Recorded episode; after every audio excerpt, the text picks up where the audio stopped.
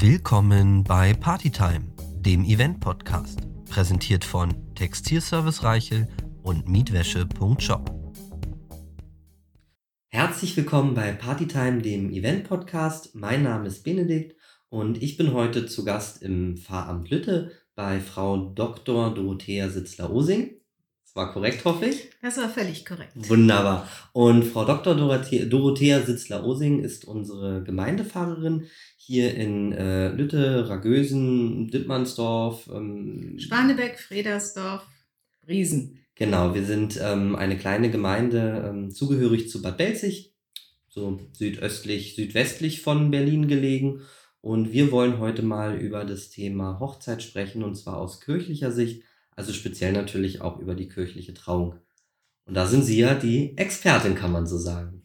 Ja, also Hochzeiten gehören natürlich zu den besonders schönen Dingen. So auf im Landpfarramt sind es auch eher die Ausnahmen. Also so häufig bei den nicht allzu großen Mitgliederzahlen in der Kirche ist es nicht. Und es ist immer vor allen Dingen dann auch ein richtiges Dorffest. Immer. Das heißt, alle nehmen Anteil an der Hochzeit. Ähm, es wird schön vorbereitet, die Kirche wird geschmückt äh, dafür, die Küster freuen sich, äh, man versucht Musik aufzubieten, auch aus der Dorfgemeinschaft gibt es Beiträge. Also das wird sehr wahrgenommen und ist immer ein Freudenfest fürs ganze Dorf. Wie sind Sie überhaupt hierher gekommen? Sie sind ja nicht hier geboren in der Region. Also es sind mehrere Stationen. Geboren bin ich noch in Karlsruhe. Meine Eltern stammen aus Baden, beide. Und durch die Industrie ist mein Vater als Ingenieur an den linken Niederrhein gekommen. Da habe ja. ich katholisches, ländliches Umfeld als Kind ja. und Jugendliche kennengelernt. Habe dann nach dem Studium in Bonn, auch in Bonn die Pfarrstelle, die erste gehabt, dann Richtung Voreifel, was auch etwas dörflich war. Ja.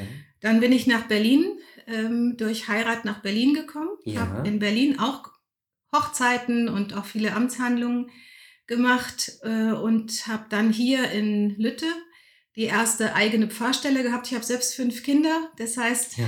äh, ich habe eine ganze Zeit lang auch pausiert und war zu Hause und bin dann hier wieder sozusagen in den vollen Dienst und war eine Zeit lang nur in der Diakonie, äh, in der Mitarbeiterfortbildung. Da waren Amtshandlungen seltener. Ab und zu gab es das in der Anstaltskirchengemeinde, aber dann eigentlich vorwiegend Taufen, nicht Hochzeiten. Ja, und es ist es ist hier schon so auf dem Land tatsächlich eher seltener, dass kirchlich geheiratet wird, wenn ich es richtig verstehe. Überhaupt habe. Hochzeiten sind ja. weniger. Und selbst die nicht kirchlichen, ähm, ich habe jetzt diese Woche gerade wieder mit äh, einem Techniker hier gesprochen, der zufällig im Haus war und der sagte, er müsste so viele einladen, weil er auch von der Feuerwehr alle kennt und vom Sportverein. Ja dass man sich gut überlegen muss, ob man, äh, wen man alles einladen will und auch den Zeitpunkt finden muss, äh, dann die alle verköstigen zu können und einen entsprechenden Saal zu finden. Wenn dann, wenn jemand heiratet, ist doch auch oft kirchlich, wenn es kirchliche Mitglieder sind. Oder einer von beiden. Das reicht ja völlig aus.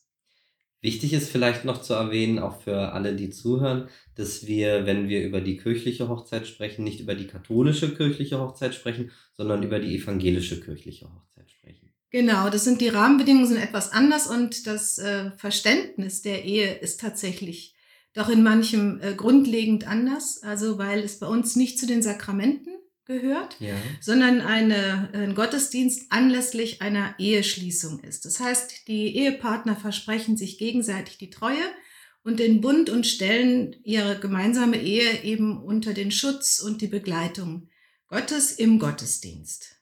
Und auch unter den Segen. Unter den Segen, genau. Und es ist auch nicht mehr notwendig, jetzt äh, sich diese alte Formel zuzusprechen, also bis dass der Tod uns scheidet ja. oder euch scheidet, sondern äh, es ist ein Treueversprechen, was sich die beiden eben gegenseitig geben, mithilfe des Pfarrers und vor den Zeugen der Gemeinde. Ja.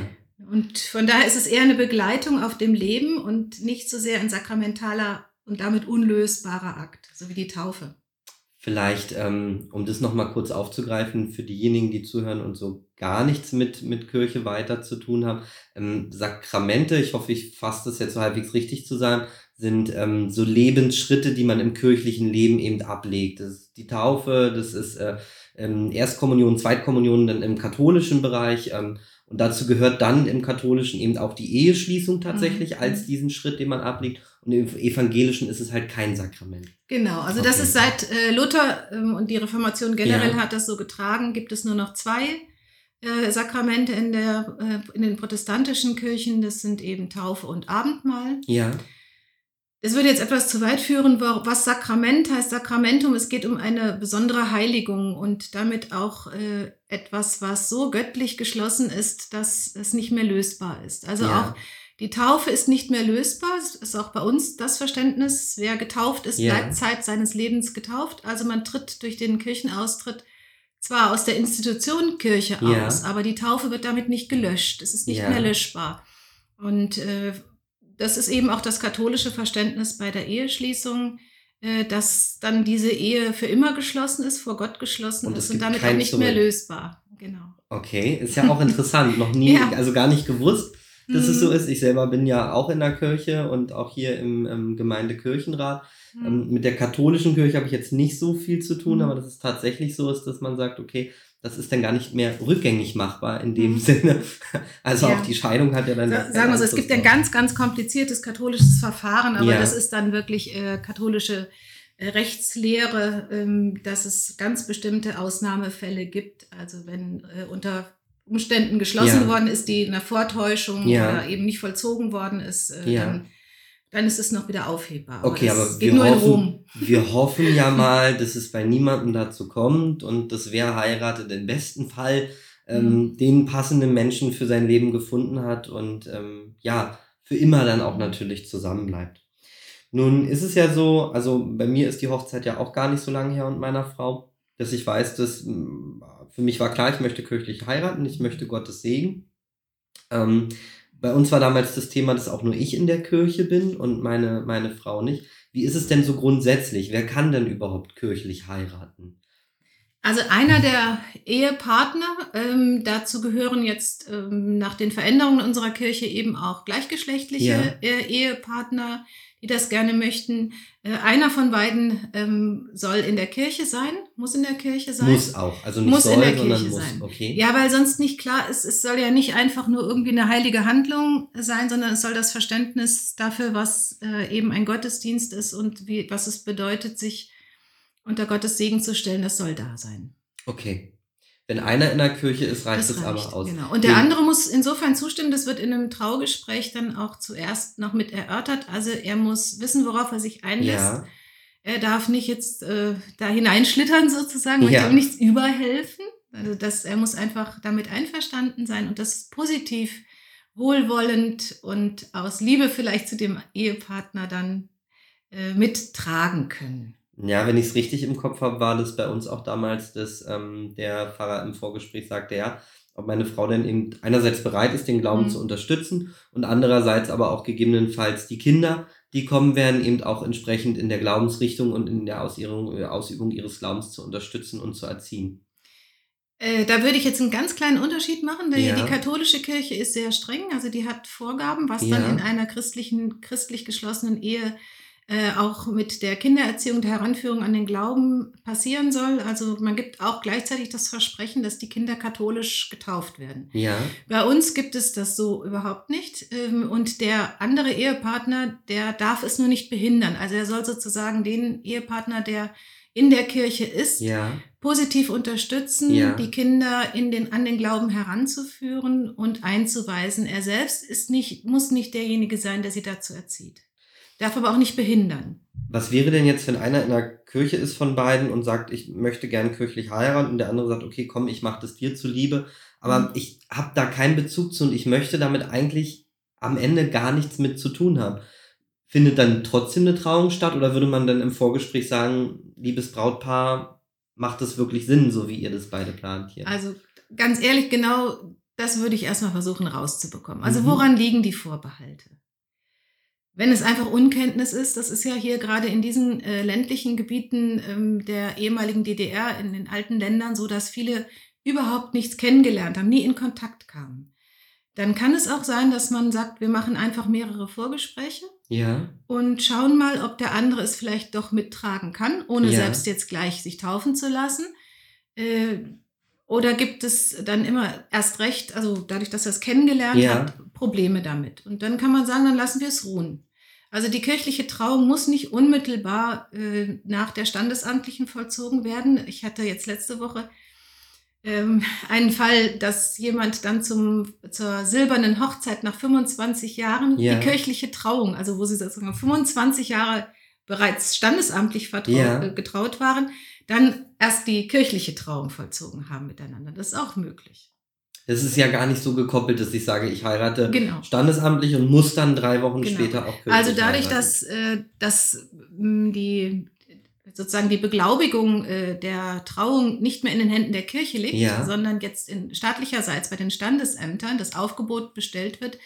In alten Kirchendokumenten ist es noch völlig anders. In den, deshalb sind die Kirchbücher, die wir hier im Archiv haben, aus dem 17., 18. Jahrhundert wichtig. Auch deshalb wichtig, Ja. weil dann Eheschließungen wirklich beglaubigt ähm, an dieser Stelle hinterlegt sind und es keine anderen Register dafür gibt. Ja, ja, weil es war eine Art Standesamt. Standesamt, ja. genau. Also es war eine Einheit.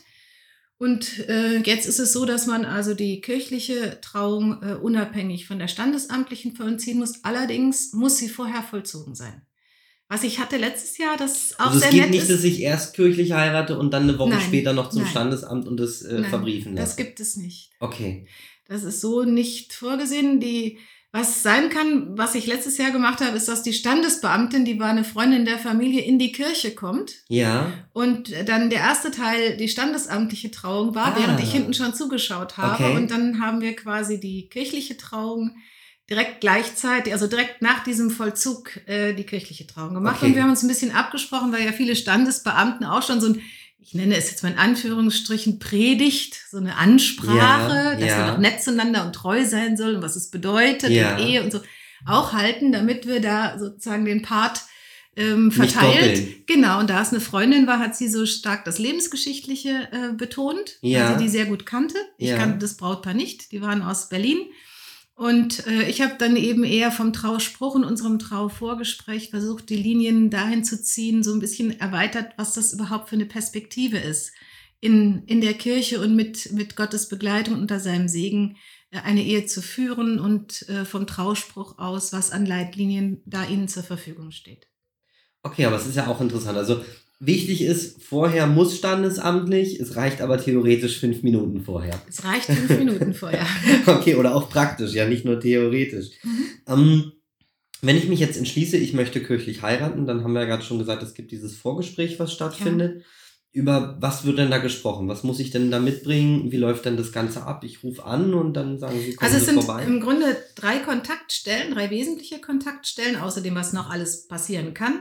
Das erste ist, das Brautpaar ruft im Pfarramt bei mir oder bei der Gemeindesekretärin an und äh, bittet darum, ob es möglich ist, äh, eine Trauung zu vollziehen. Mhm. Äh, bei, wenn Sie jetzt mit mir sprechen, frage ich eben als erstes schon am Telefon, meistens ist einer vielleicht in der Kirche und wo wohnen Sie? Das ist auch noch eine wichtige Frage. Ja, Weil die, wir leben immer noch in der Zeit, wo die Kirchengemeinden ähm, Ortsgemeinden sind. Das Ja. heißt, wenn jemand von außerhalb äh, kommt, einer der beiden Ehepartner ist überhaupt kein Problem. Wenn sie bei mir im Bezirk ab, ähm, heiraten wollen und einer aus meiner Gemeinde ist, kann ich die Trauung einfach vollziehen, können wir Ja. einen Termin festmachen, mit mir ausmachen und dann können wir das, die, da die Trauung ansetzen. Wenn beide von außerhalb kommen, dann muss ich wissen, von welchen Kirchgemeinden kommen sie. ja, Dann brauche ich eine Dimissoriale. Das Ja. heißt also, ich muss, äh, ne- muss mir von den Kollegen dort ähm, besorgen, also wer ist, ist einer in der Kirche, wer ist in der Kirche ähm, und dann auch die Unterlagen nachher, die vollzogene Trauung dorthin schicken, damit sie es in den Büchern vermerken können, im Register. Wenn ähm, ein, Sie einen eigenen Pfarrer mitbringen, auch das gibt es, das frage ich als nächstes, soll ich es machen oder soll jemand anders es machen, weil viele äh, oder immer wieder kirchliche Ehepaare auch einen vertrauten Pfarrer Mhm. manchmal gerne äh, einsetzen wollen. Das heißt, sie bringen einen Pfarrer mit. Das, Das kann müssen- ja auch jemand sein, der schon nicht mehr, nicht mehr aktiv als Pfarrer Das tätig können ist, auch, richtig? also das, das Den man vielleicht aus der. Jugend oder Kindheit Genau. hatte. Manchmal ist es der Pfarrer aus dem Dorf, in dem man groß geworden Ja. ist oder wo man Konfirmandenunterricht hatte. Ja, oder äh, der, den man in der Jugendarbeit kennengelernt hat oder im Studium. Auch das gibt es. Das ist bei Pfarrern übrigens häufig so, dass man okay. ja durch das Studium viele Pfarrer kennt. Ja, natürlich. Und dann ein guter Freund die Trauung vollzieht. Es kann auch der Vater sein oder die, ein Onkel, wenn ja. man jemanden kennt.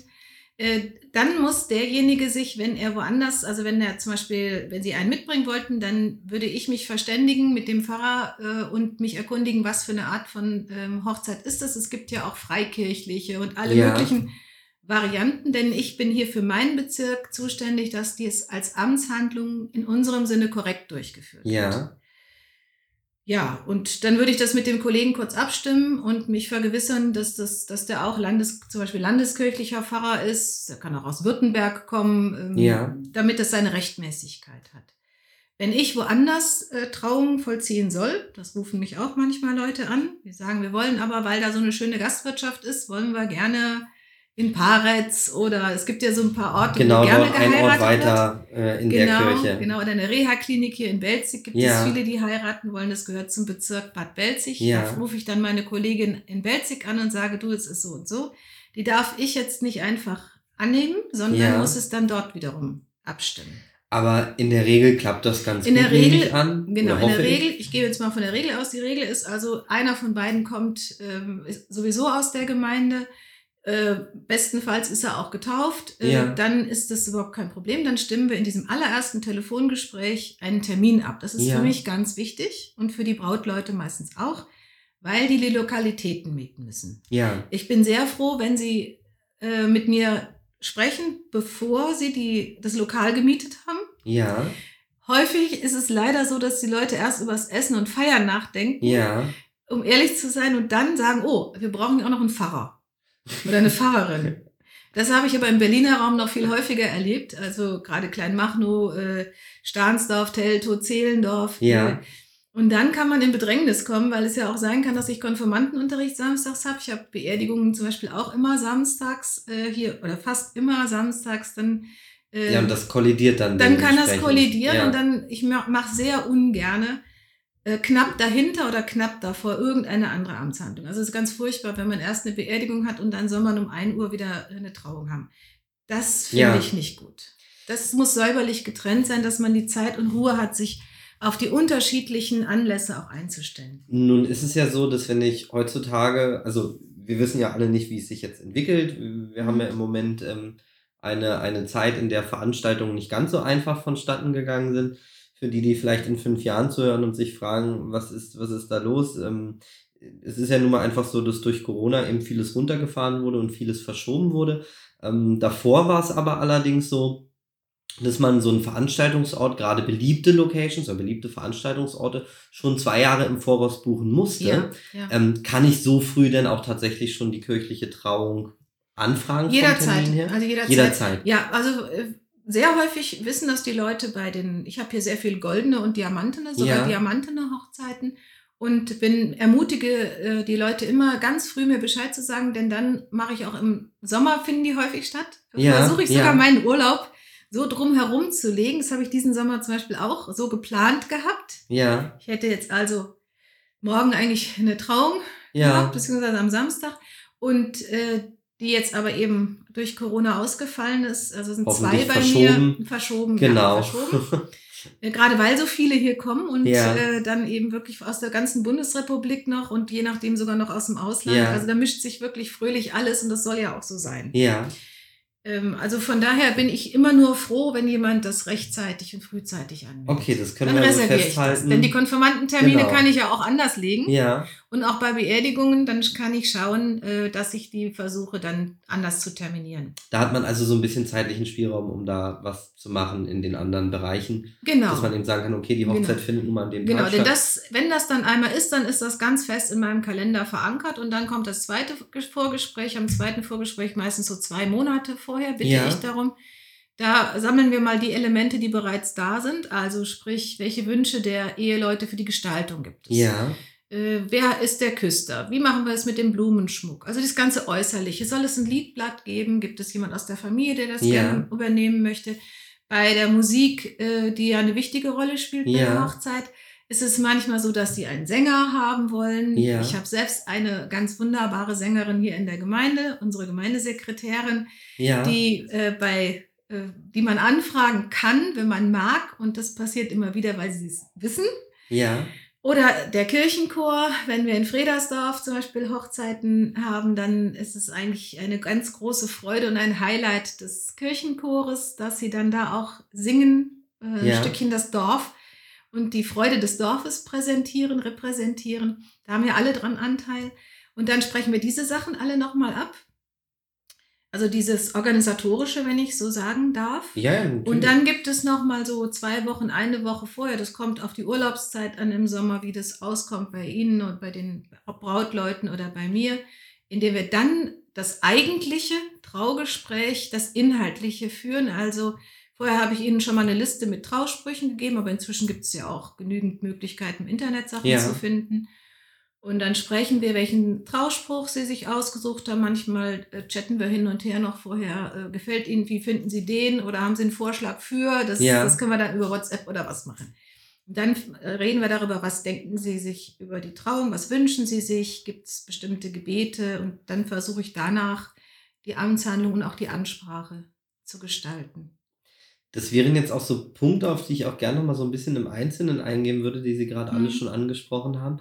Ähm, ich würde einfach noch mal von vorne anfangen. Das erste, was so gefallen ist, war ähm, das Thema ähm, Blumenschmuck. Ja. Wie ist denn das so mit Dekoration in der Kirche? Habe ich die Möglichkeiten da zu sagen, okay, was, was, was, was kann ich denn da machen und was kann ich eigentlich nicht machen?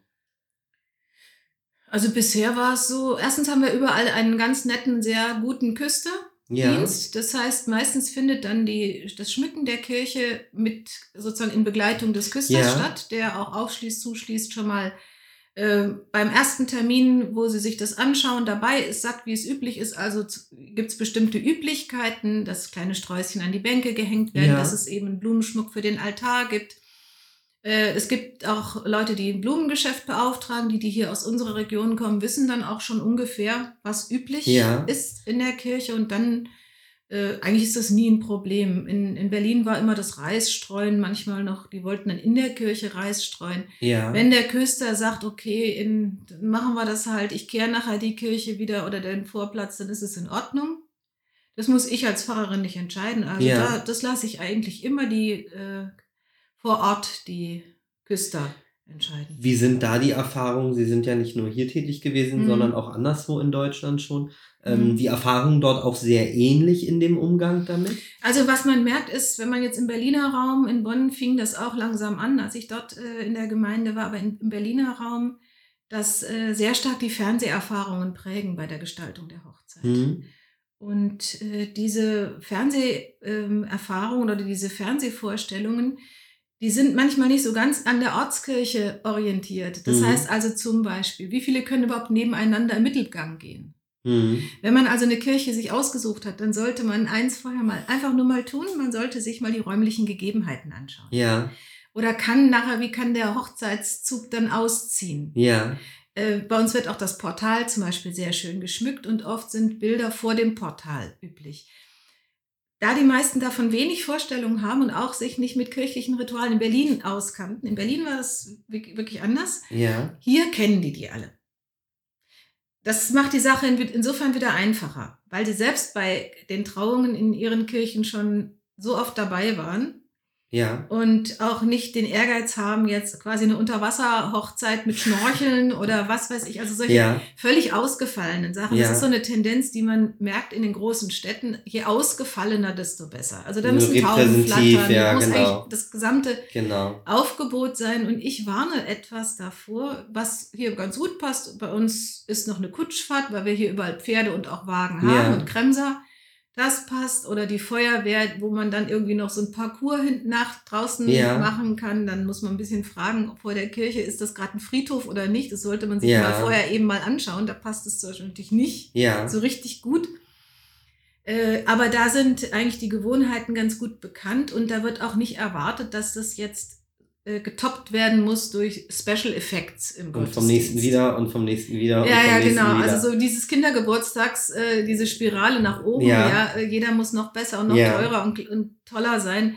Das haben wir hier nicht, sondern die sind ganz glücklich, dass sie heiraten. Und äh, das große Privileg des Pfarrers ist ja, dass er ihnen dabei als einziger ins Gesicht schaut. Die sitzen vorne und Ja. sie schauen sich glücklich an, manchmal sehr aufgeregt.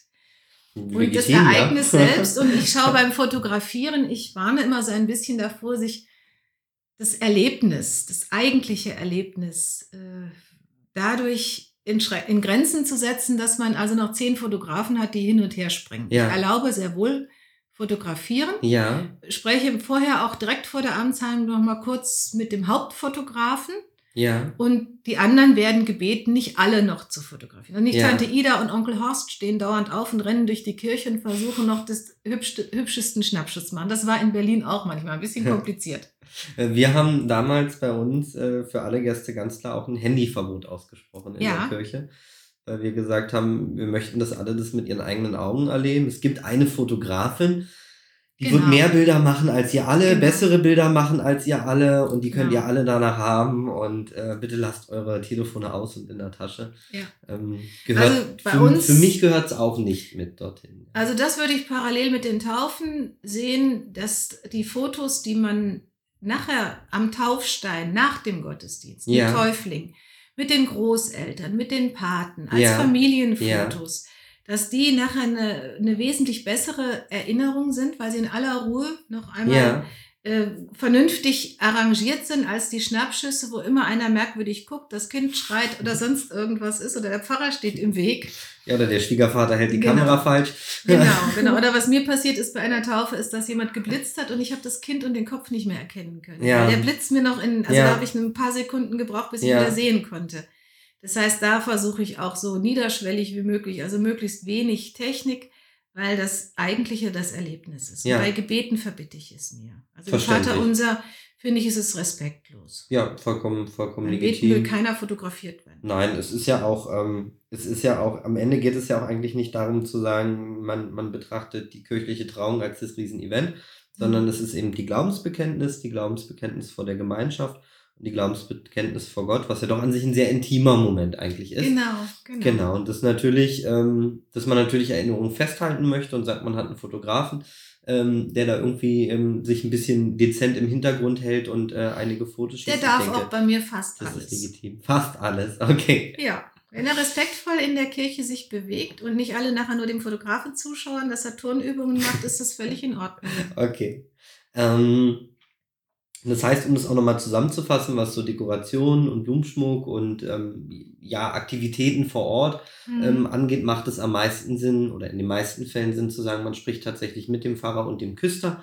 Mhm. Wie ist es dort gegeben? Ich weiß äh, Genau. oft auch schon, dass es hieß, Reis werfen ist zum Beispiel gar nicht erlaubt, wofür ich auch vollstes Verständnis habe, wenn man sagt, es ist ein Lebensmittel.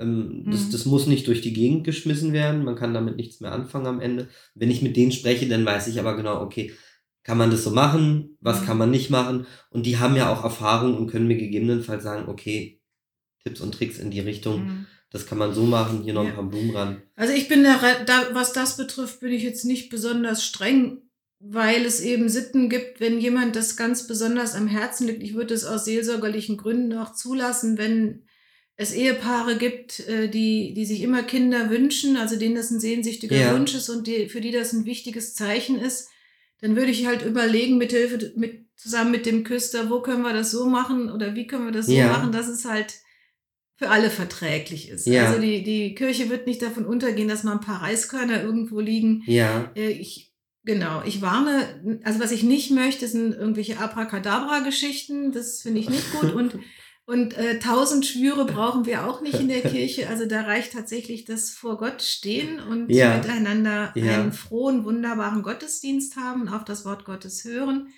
und äh, seine Liebe sozusagen in unser Herz mit hineinzulassen und den Segen erbitten, auch der Gemeinde. Wir beten ja für die Brautleute ja, miteinander und ich tue das auch.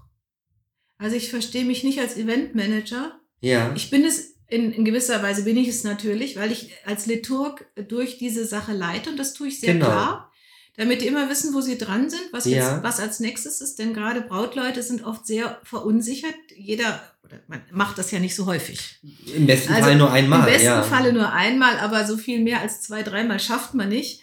Das heißt, Erfahrung hat man kei so gesehen keine und Genau. es stellt sich dann immer raus, dass man zwar schon je nachdem einige gesehen hat, Ja, aber vorne auf dem heißen Stuhl zu sitzen, ist trotzdem noch mal eine andere Rolle. Und da Definitiv. können die sich einfach auf mich verlassen. Ich gebe dann auch mal einen Wink oder ich sage so, jetzt ist der Ja. Punkt, dass äh, wir äh, jetzt die Ringe die tauschen Ringe können oder tauschen. so, dass sie einfach die Ansagen sind. Das spreche ich aber auch vorher schon einmal durch. Ähm, Manchmal, wenn es ganz groß Unsicherheit ist, dann machen wir einfach eine Trockenübung in der Kirche. Warum nicht? okay, Das ja. Reingehen, wie, wo steht der, der Vater, wenn Ja. er die Braut begleiten soll? Kann er so laufen, dass die das hinkriegen? Ja. Äh, wo steht der Bräutigam, der Ja. auf sie wartet? Was sind die Signale, dass er weiß, die kommen jetzt? Wann soll die Musik gespielt werden? Also es hat auch eine Choreografie. Und das gibt Sicherheit, wenn man die vorher ungefähr abgestimmt hat aufeinander und jeder weiß. Und Mal so ich einen kann so ein bisschen wie so ein Dirigent, ja. dann oben dem Organisten Einsatz, wenn ich sehe, die Braut steht am Eingang, Ja. denn der sieht meistens nicht, ob die am Portal schon warten. Ja, Äh, und wir zögern es einfach raus. Das können wir uns alles erlauben, wenn zum Beispiel wie jetzt gestern bei der Diamantenen Hochzeit äh, sich das ein paar Minuten verzögert, weil die äh, alte Braut, also Festbraut, halt nicht so schnell zu Fuß ist, dann ist das so. Das ist kein Problem. verständlich, Kein nicht? Problem. Äh, Daran Dia scheitert es Diamantene sind 60, 65, 60, 60, ja. Genau. Ähm, dass man da vielleicht nicht mehr sprintet, ähm, Genau. das ist verständlich. Man heiratet ja dann doch meist muss- um die 20 Genau, Jahre. und dann darf sich da gerne auch darauf verlassen. Kleine Schwächen gehören zu jedem Hochzeitsfeier dazu. Also Ja. Ich hatte eine bezaubernde Hochzeit, deren Höhepunkt es war, dass plötzlich der Trauzeuge äh, im Gesicht äh, ganz rot wurde und anfing zu schwitzen, äh, weil er ihm nämlich auffiel. Dann gab es ein Getuschel zwischen den Trauzeugen und der eine rannte weg.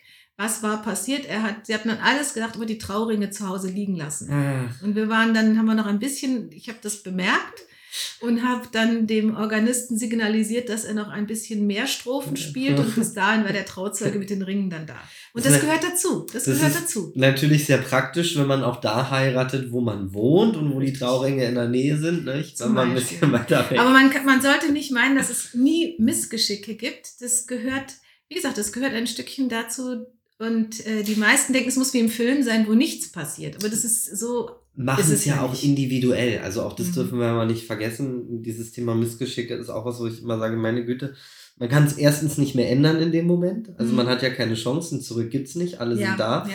Und ähm, man muss es dann einfach hinnehmen und muss am Ende das Beste draus lachen. Und Und da wir ja auch, also ich bekomme ja viele Lebensgeschichten mit und äh, da gibt's ge viele, viele Geschichten, wo das Brautkleid, weil sie eben durchs ganze Dorf zur Kirche hin marschiert sind und es war Matsch im November, ja, äh, dann nachher die Braut erstmal in die Badewanne gestellt haben und unten den Saum versucht haben, wieder völlig, äh, also nicht mehr ganz, aber doch zumindest etwas reiner zu Ja. bekommen. Oder bei einer meiner liebsten und treuesten Ehepaare, die sehr, sehr glücklich seit über 50 Jahren verheiratet sind. Da war das Hochzeitsessen, weil das Ge- Gewitter in der Luft lag, war das Hochzeitsessen verdorben und es sind alle Hochzeitsgäste ah, dann mit Übelkeit haben Oh, sich schnellst wieder verabschiedet. Die sind äußerst glücklich, heute noch verheiratet und äh, haben Kinder, Kindeskinder. Also diese Missgeschicke, die man sich nachher auch erzählt und die man in der Familie zur Tradition werden, dann die gehören dazu. das ist auch schön so. Das ist auch ganz wichtig, glaube ich. Ähm, nun haben wir ja schon über das Thema ähm, Dekoration gesprochen und Probelauf und wie so der Grund, Grundablauf jetzt ist auch in der Vorbereitung. Und wir haben da auch schon mal das Thema Musik angesprochen. Ja. Mm, Gibt es denn, wenn ich jetzt komme und sage, einerseits die Möglichkeit zu sagen, ich habe so eigene Titel, die hätte ich gerne, dass ich die nehmen kann und vielleicht auch, wenn ich komme und sage, ich weiß gar nicht, was ich überhaupt nehmen kann, dass es da auch eine Art Vorauswahl gibt, die mir vorgeschlagen wird? Also bei der Musik äh, gibt es, es gibt die ganz klassischen Hochzeitslieder, also im Gesangbuch lohnt es sich nicht zu gucken. Mir fällt jetzt, man kann Danke, Danke gibt es auch nochmal eine Variante, die man für die Hochzeit äh, Ja. nehmen kann, gibt es aber auch im Internet. Äh, Bei Danke reden wir über Danke für diesen guten Genau, Morgen. Ja. genau. Und das für diesen schönen Tag, da gibt es so eine Ja. Um- Umformulierung zum Beispiel. Also alle Danklieder sind sowieso geeignet, alle Jubel Jubellieder sind Ja. geeignet. Äh, auch in dem Ergänzungsheft gibt es sehr, sehr schöne äh, Lieder dazu. Also alles, was mit Loben, Danken und Jubeln zu tun hat, passt sehr gut. Äh, wovor ich ein bisschen vorsichtig nicht abrate, will ich nicht sagen, aber gerne berate das Brautpaar ist. Da habe ich auch eine Sammlung und die kriegen die auch von mir Ja, sodass sie gucken können, was ganz gut passen könnte. Und das suchen wir dann nach Trauspruch, nach Ehepaar, gerne auch zusammen raus. Äh, ich warne ein bisschen davor, jetzt irgendwie das Lieblings, den Lieblingssong äh, eines der Ehepartner einzuspielen. Das kann in der Kirche ganz anders klingen, als man sich das, wenn man es zu Hause oder beim Tanz irgendwo oder in der Disco gehört hat. Da war ich aber auch bei Trauerfeiern davor. Ja. Ähm, weil, wie gesagt, der, Ra der Raum und der Rahmen ist ein anderer. Ja. Also sie würden ja eben auch nicht ein, klassischen, ein klassisches Kirchenlied in der Disco spielen. Nicht wirklich, nein. passt Wäre wahrscheinlich auch schwer zu, zu tanzen. Ja, genau. Es gibt dann so Umformungen, aber das sind Künstler, die können das dann auch. Ja. Äh, Das so mit, mit, mit gregorianischen Gesängen oder so. Es gibt so ein paar Sachen, äh, das Halleluja zum Beispiel von Leonard Cohen gehört Ja. zu den Klassikern, die zum Beispiel Solosänger dann darbieten. Das Ja. es. Das, das, also wenn es ein Sänger singt, das finde ich, kann sehr, sehr schön werden. Ja. Was ist denn aber, wenn jetzt so ein Paar sagt, es hat ähm, wirklich, wirklich einen Lieblingstitel, äh, den es, den es gern Ja. haben möchte, dann ist das aber grundsätzlich machbar. Haben wir auch schon, habe ich auch schon gemacht. Ja. Und dann überlegen wir gemeinsam, wann da der geeignete Ort sein könnte. Also zum Beispiel ist das dann zum Ausgang wäre das Ja. ganz schön, weil das die über, eine sehr schöne Überleitung zur privaten Feier Ja. ist. Denn, dann gehen ja alle Hochzeitsgäste, manchmal gibt es noch einen kleinen Sektempfang, bei uns jetzt nicht, bei der, vor der Kirche, auf den Dörfern nicht. Ja. Unbedingt, weil die ja sowieso alle gemeinsam feiern. Die müssen Ja. ja nicht vor der Kirche noch rumstehen, Ja. sondern die gehen dann eben äh, ja, in die Lokalität, Feier. genau, in die Genau, genau. Location, wo auch Aber in immer es Berlin war das manchmal so, dass man eben dann noch einen Sektempfang gemacht hat. Ja. Und das heißt, es ist wirklich dann mit Verlassen der Kirche fängt sozusagen das einfach nur noch fröhliche, wunderbare Fest an. Ja. Und da passt so ein Lied gut. Wenn es jetzt ein Schicksalslied ist, das gibt es auch. Also nehmen wir an, es hat äh, die Paarbeziehung begründet oder hat sie an einer Stelle gerettet, wo sie mal auf der Kippe stand. Äh, und es ist ein, dann hören wir uns das je nachdem zusammen an. Oder ich kenne das Lied. Und dann überlegen wir, dann kann es auch im, um die Trauung, Trauhandlung Also selbst herum richtig passen. eingebunden werden. Genau, Mhm. es ist immer wichtig, dass es äh, sozusagen von der Dramaturgie, der, dass dieser Effekt ähm, an der richtigen Stelle ist. Und das sprechen wir alles miteinander durch, denn das sind so die Teile am Anfang. Sitzen erstmal alle ganz aufgeregt da, die Großmütter vor allen Dingen. Also man sollte nicht unterschätzen, äh, das ist der aufregendste Tag für Eltern und Großeltern. Ja. Die Großeltern sind sehr wehmütig häufig, denn jetzt heiratet ein Enkelkind. Ja. Sollte man nicht unterschätzen. Ja. Ja. Die Eltern, die sind so hin und her gerissen zwischen Stolz und Angst und, und Aufregung. Die organisieren ja zum Teil auch noch ein bisschen mit. Ja. Ist gar nicht so unüblich. Dann ja. ist eine Frage immer, wenn ich, ich gucke auch immer, wer kommt alles, frage ich zum Beispiel auch immer. Dann sagen, die, ja, hm, wir sind aber ganz viele Kinder. Das ist zum Beispiel auch eine Herausforderung, Ja. die wir miteinander überlegen, wie das gut ist. Ich finde es wunderbar, wenn ganz viele Kinder da sind und ich versuche ihnen immer die Angst zu nehmen. Bedeutet aber, dass man natürlich einen gewissen Pegel hat. Und dass man Lässt dann sich ja auch Beispiel, nicht vermeiden. Genau. Es ist einfach ist völlig so. in Ordnung. Dann versuche ich die Redeanteile so gering wie möglich, also nicht ganz so ausufert Okay. werden zu lassen. Anders als wenn ältere Leute, die noch sich gefunden haben, heiraten. Das ist dann wieder ein bisschen anders. Ja. Also das, das kommt sehr auf das Brautpaar an und dessen Umgebung. Das heißt, es wird schon sehr individuell auch an das Brautpaar angepasst. Absolut, absolut. So eine, so eine kirchliche Trauung hat aber schon auch so einen roten Faden, dass man sagt, Ja. man beginnt mit dem Einzug und man Ja. endet mit dem Auszug, das ist klar. Aber auch zwischendrin gibt es ja schon Punkte, die stattfinden müssen. Genau.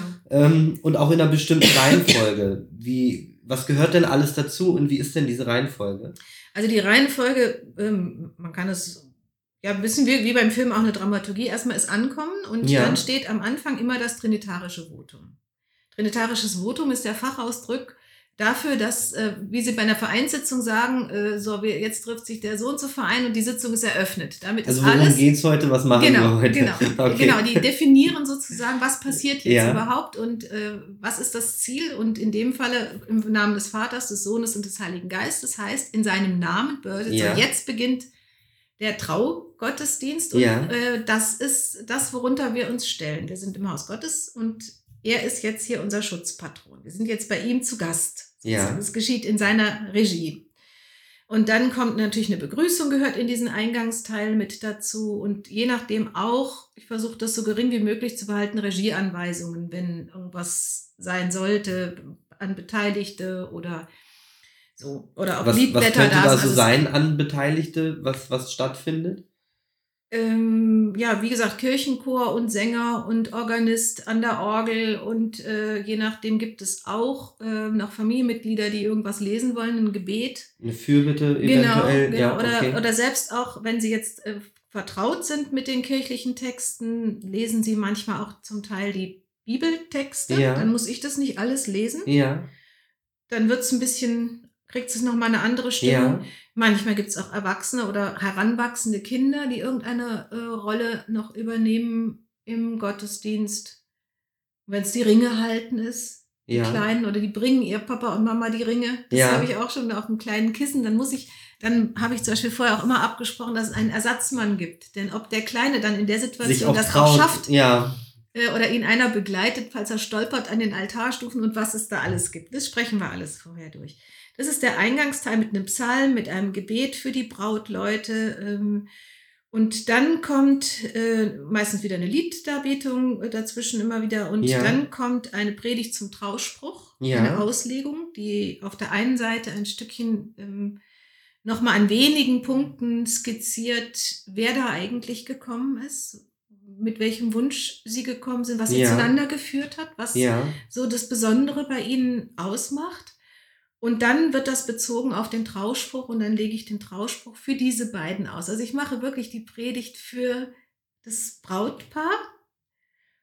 Und dann kommt wieder nach einem Lied unterbrochen sozusagen die eigentliche Amtshandlung, der Amtshandlungsteil. ja, Dann geht es jetzt wirklich in den Heiligen, wenn man so möchte, in die heilige Handlung über.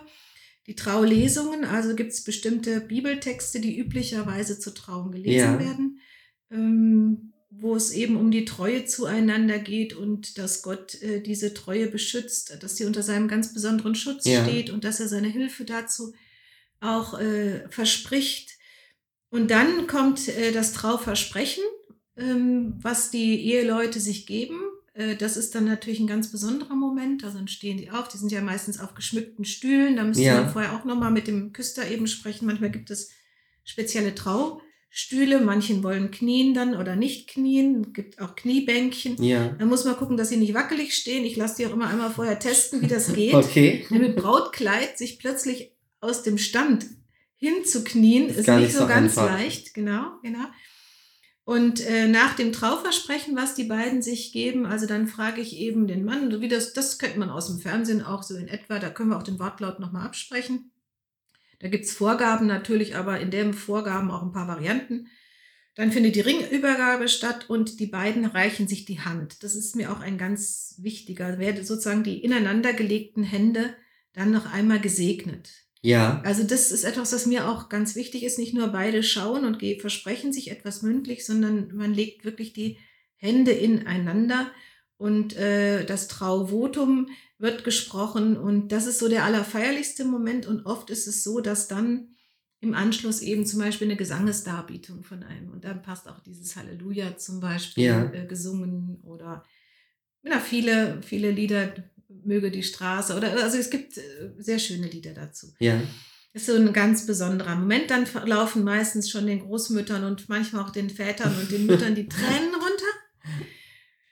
Ja. Und der Pfarrer muss sich konzentrieren, weil er ja dabei immer ganz nah dran ist und zuschaut. Ja. Das Privileg habe ich ja dann direkt vor mir. Und danach kommen noch so eine, ich sage jetzt mal, das ist dann schon der Teil, wo es langsam ähm, wieder zum Ausgang hingeht. Dann kommen die Fürbitten, die, das Segensgebet für die Brautleute, also ganz speziell für sie beide. Und äh, das Fürbittengebet, was dann das ausweitet, auch auf die ganze Gemeinschaft, die zusammengekommen Ja. ist, auf die Familien, auf das, was kommen wird, äh, auf alles, was diese Ehe auch tragen wird. Denn erfahrungsgemäß ähm, sind es, wenn man Glück hat, Kinder, Enkelkinder, oft auch andere, ähm, also die Eltern, die Großeltern, die Ja. gepflegt werden oder mit denen man gute Kontakte hat. Und äh, darum geht es auch, dass man sich bewusst wird und dafür betet, dass sich diese Beziehungen festigen und auch die Ehe mithelfen zu festigen. Es ist ja nicht nur eine Sache von zwei.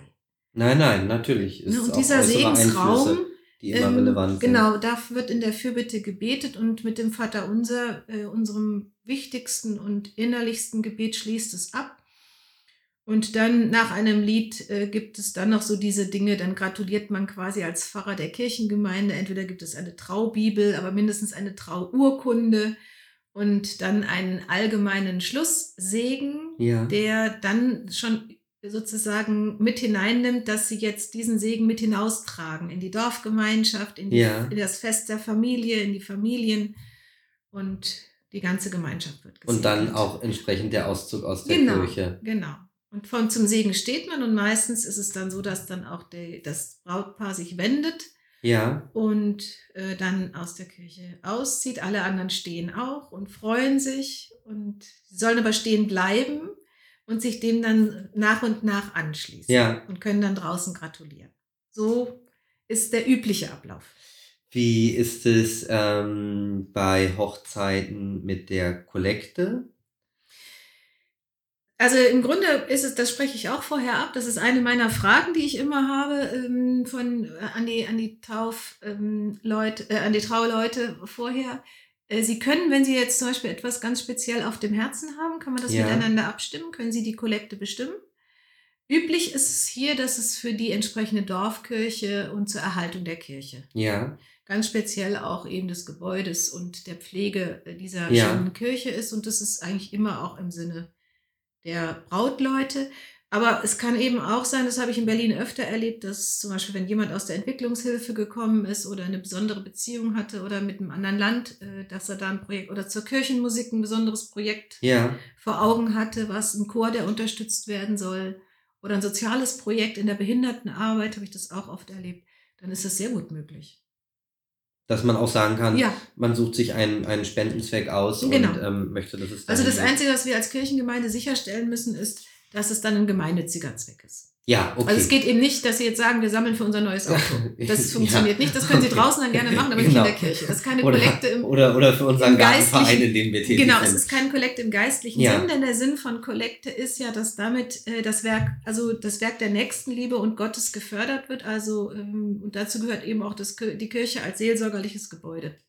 Wenn ich aber, ähm, wenn ich aber mich in diesem Rahmen bewege und sage zum Beispiel, ähm, mir ist es wichtig, an ein Krankenhaus für die Entwicklung für äh, XY zu spenden, dann ist das vollkommen ja eben in, in, einem, in einem vernünftigen Sinne, dass man sagt, okay, das ist okay. Das genau, wenn es nicht sowieso werden. offensichtlich ist, also eins, was wir kennen, was Ja. äh, in, in öffentlicher oder eben in Ja. äh, Tr- Trägerschaft ist, äh, dann würde ich mich vorher kundig machen, wenn es irgendwie eine, was in Afrika, irgendwie ein Projekt in Afrika ist, würde ich kurz gucken, ob das nicht irgendwie ein komisches Missionsprojekt ist, wo irgendwelche Leute, die nicht wollen, zu irgendwas Ja, überredet ja. werden. Also da bin ich dann, da würde ich dann selbst ähm, oder um Also es Nachweis wird dann bitten. schon Recherche betrieben oder um Nachweis Ich würde darum um zu sagen, bitten, ja. was, was ist das eigentlich genau? Also wir, es gibt ja, Ja, so diese genau. Klassiker wahrscheinlich wie äh, AWO oder wie Diakonie. Das ist alles oder keine Frage. So, da ist Das alles keine gar Frage, aber wenn ich komme. Hauspflege, Demenzkranke, das ist überhaupt alles keine Frage. Hospiz gibt's manchmal. Es gibt die verschiedenen Varianten.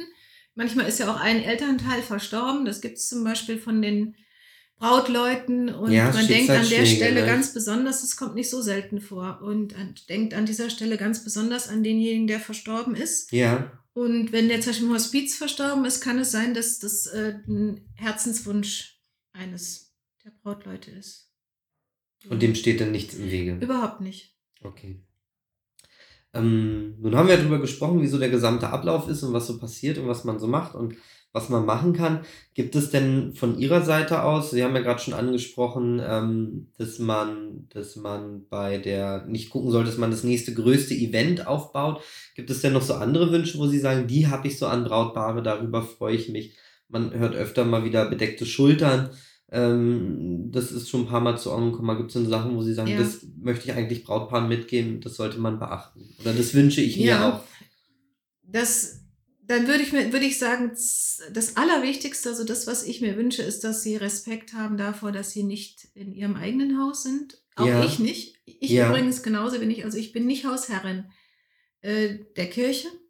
Ich bin in dem Falle jetzt nur der oberste Wächter zusammen mit dem Ja. Priester. Das heißt, ich bin dafür zuständig, dass in diesem Haus auch das passiert, was angemessen ist, der Würde Gottes und der ganzen Gebete, die da alle gesprochen worden sind, der ganzen Trau Traurigkeiten, ähm, alles dessen, was da in dieser Kirche im Raum Gottes passiert ist, dass es dem entspricht. Das wünsche Ja. ich mir sehr und ich bitte das ist sehr unterschiedlich, wie gut die Leute das wissen. Ja. Und manchmal habe ich das Gefühl, sie denken, das, das wird irgendwann dann zu ihrer eigenen Party. Ja. Das ist ein Partyraum dann. Also ich übertreibe jetzt so ein bisschen, nicht? Da neigen übrigens auch äh, viele Mütter, Väter, Schwiegermütter, Schwiegerväter und Tanten dann je nachdem dazu, die keine Kirchenbindung haben. Ja. Dass man, und bei Kindern, in, hier ist es seltener, weil da die Familien ganz anders strukturiert sind und die Kinder von Anfang an reinwachsen. Aber in Berlin haben viele Kinder ja überhaupt noch nie, die denken, sie sind in der Kita. Und Ja. die Eltern ähm, sehen dann auch keine Notwendigkeit, äh, da irgendwas zu unternehmen. Ich habe selbst, wie gesagt, ganz viele, Ki also viele Kinder. Ja. Ich habe Kinder furchtbar gerne. Ja. Äh, aber es geht mir darum, die dürfen ruhig auch von Anfang an lernen, dass man in bestimmten Räumen bestimmte Sachen nicht, nicht so gut sind. Wenn ein Kind dazwischen redet, habe ich kein Problem. Mann. Ja. Wenn es Ja, Absicht ist. Schreit, weil es und- hinfällt, ne? alle- Was will man machen? Ja, und wenn es jetzt nur einen Spaßcharakter haben soll und die Erwachsenen das alle noch toll finden, Ja. das finde ich nicht gut. Ja. Wenn eine demenzkranke Frau gleichzeitig mit mir spricht, also dann antwortet jetzt in den diamantenen Hochzeiten und wenn die zum Beispiel auch mitsingt, weil sie es nicht mehr versteht, dass wir jetzt mal zum Beispiel gar nicht singen sollen Ja. und dürfen, dann sehe ich das, sehe ich darüber völlig hinweg. Aber grundsätzlich geht es schon in diesem Wunsch darum, dass man sagt, einfach Respekt Würdevoll, zu haben, genau. Respekt zu haben und würdevoll Genau. mit dem umzugehen, weil das fand ich übrigens sehr schön, wie Sie das gesagt haben, es eben nicht nur die Hochzeiten sind, ähm, die, die durch die Kirche begleitet werden Mhm. oder mit denen mit Kirche zu tun hat, sondern es sind natürlich auch ganz traurige Anlässe im Leben, wie die Genau. Trauerfeiern, die eben auch da stattfinden. Und ja, ich glaube, das ist ähm, ganz gut zusammengefasst, dass man da sagt, einfach einen respektvollen Umgang ähm, mit einem ja ehrwürdigen Haus in dem Fall, Mhm. in dem man auch nur Gast ist. Genau. Ja, das wären auch schon fast tatsächlich alle meine Fragen. Zwei Dinge gibt es noch, die mich interessieren. Und das wäre auf der einen Seite, was ist eigentlich das an Ihrem Beruf, was Sie am meisten lieben? Was macht Ihnen am meisten Freude als Pfarrerin? Zwei Sachen. Das eine ist, Menschen zu begleiten Ja, in diesen in besonderen Situationen ihres Lebens. Besonders sage ich, weil das ganz, ganz Schwere und das ganz, ganz Schöne sehr nah beieinander liegen. ja, Häufig viel näher, als man das vermutet.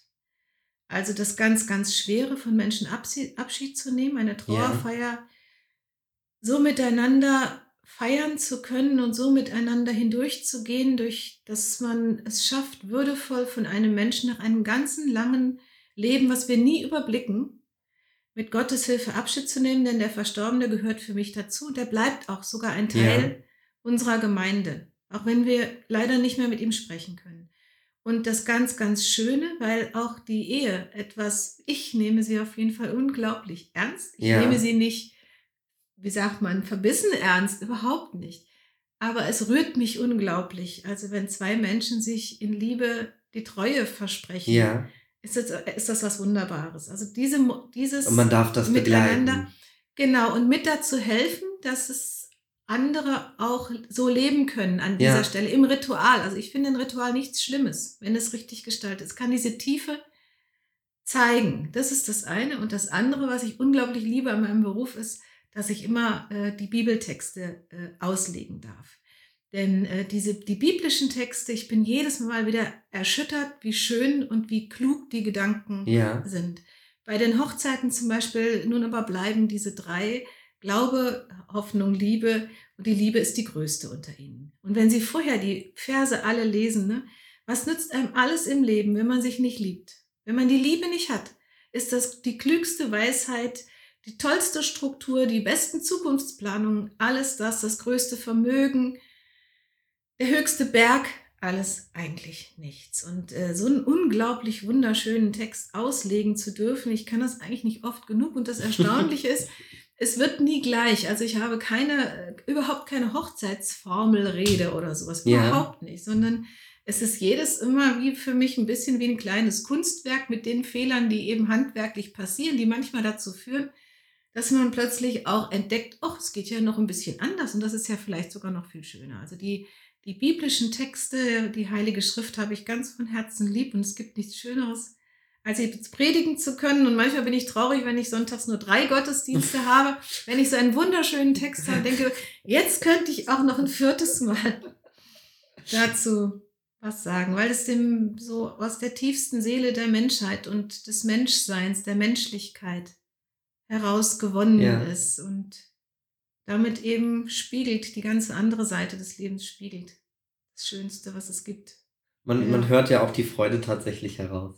Ja. Man hört ja auch die Freude. Ich hoffe, es hat heraus. ein bisschen geholfen, äh, sich zu orientieren, wenn ich so diese Sachen mal jetzt aus meiner Praxis äh, auch so geschildert habe. Ich Und denke, mache denke dass Mut. das für, für einige interessant ist. Und ähm, ich weiß gar nicht, ob Mut machen, ähm, ob da tatsächlich Ängste sind, aber wer, man muss das ja auch natürlich für sich selber entscheiden, Mhm. ob man sagt, man möchte kirchlich getraut werden oder nicht. Ja.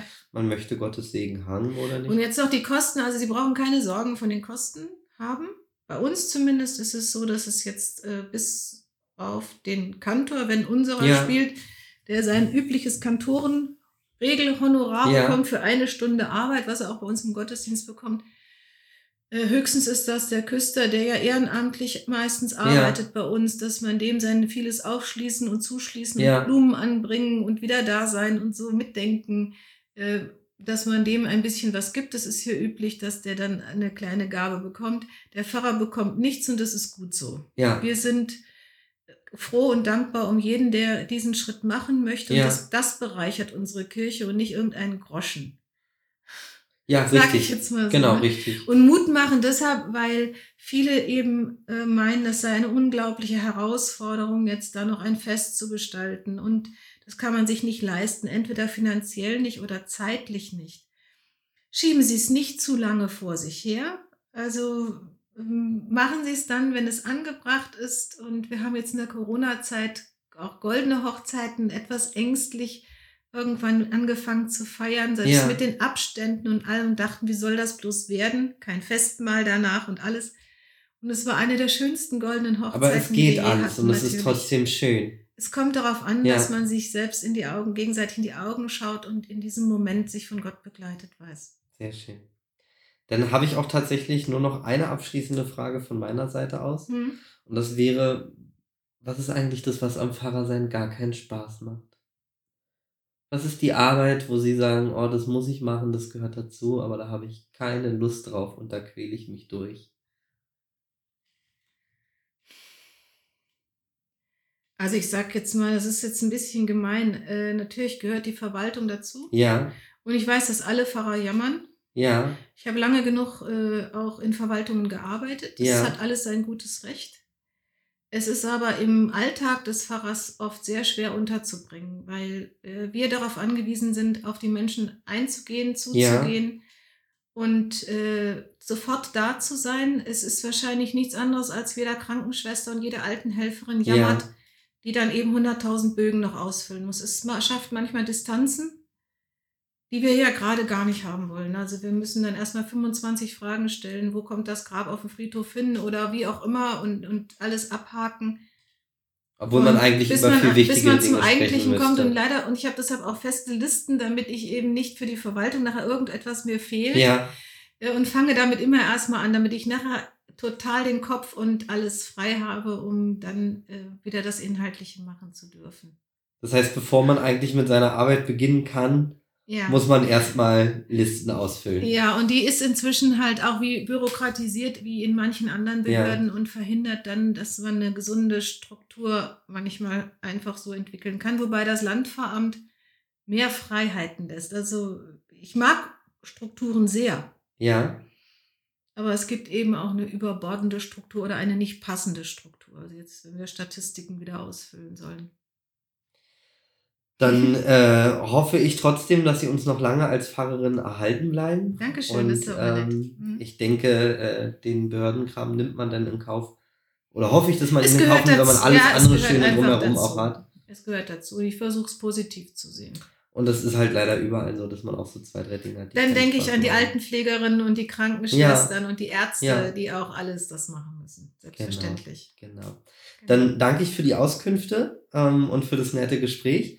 Dann hoffe ich, genau wie Sie, dass wir da draußen, ja, Mut gemacht hätte ich gar nicht gesagt, aber vielleicht ist es genau das richtige Wort, einigen da draußen auch Mut gemacht haben, zu sagen, klar, äh, kirchlich heiraten ist nicht der hohe Kostenaufwand und bedarf keiner 40-tägigen Planung vorher, sondern ich kann mir einfach noch den göttlichen Segen mitholen. wenn ich Genau. eben schon in der Küche bin.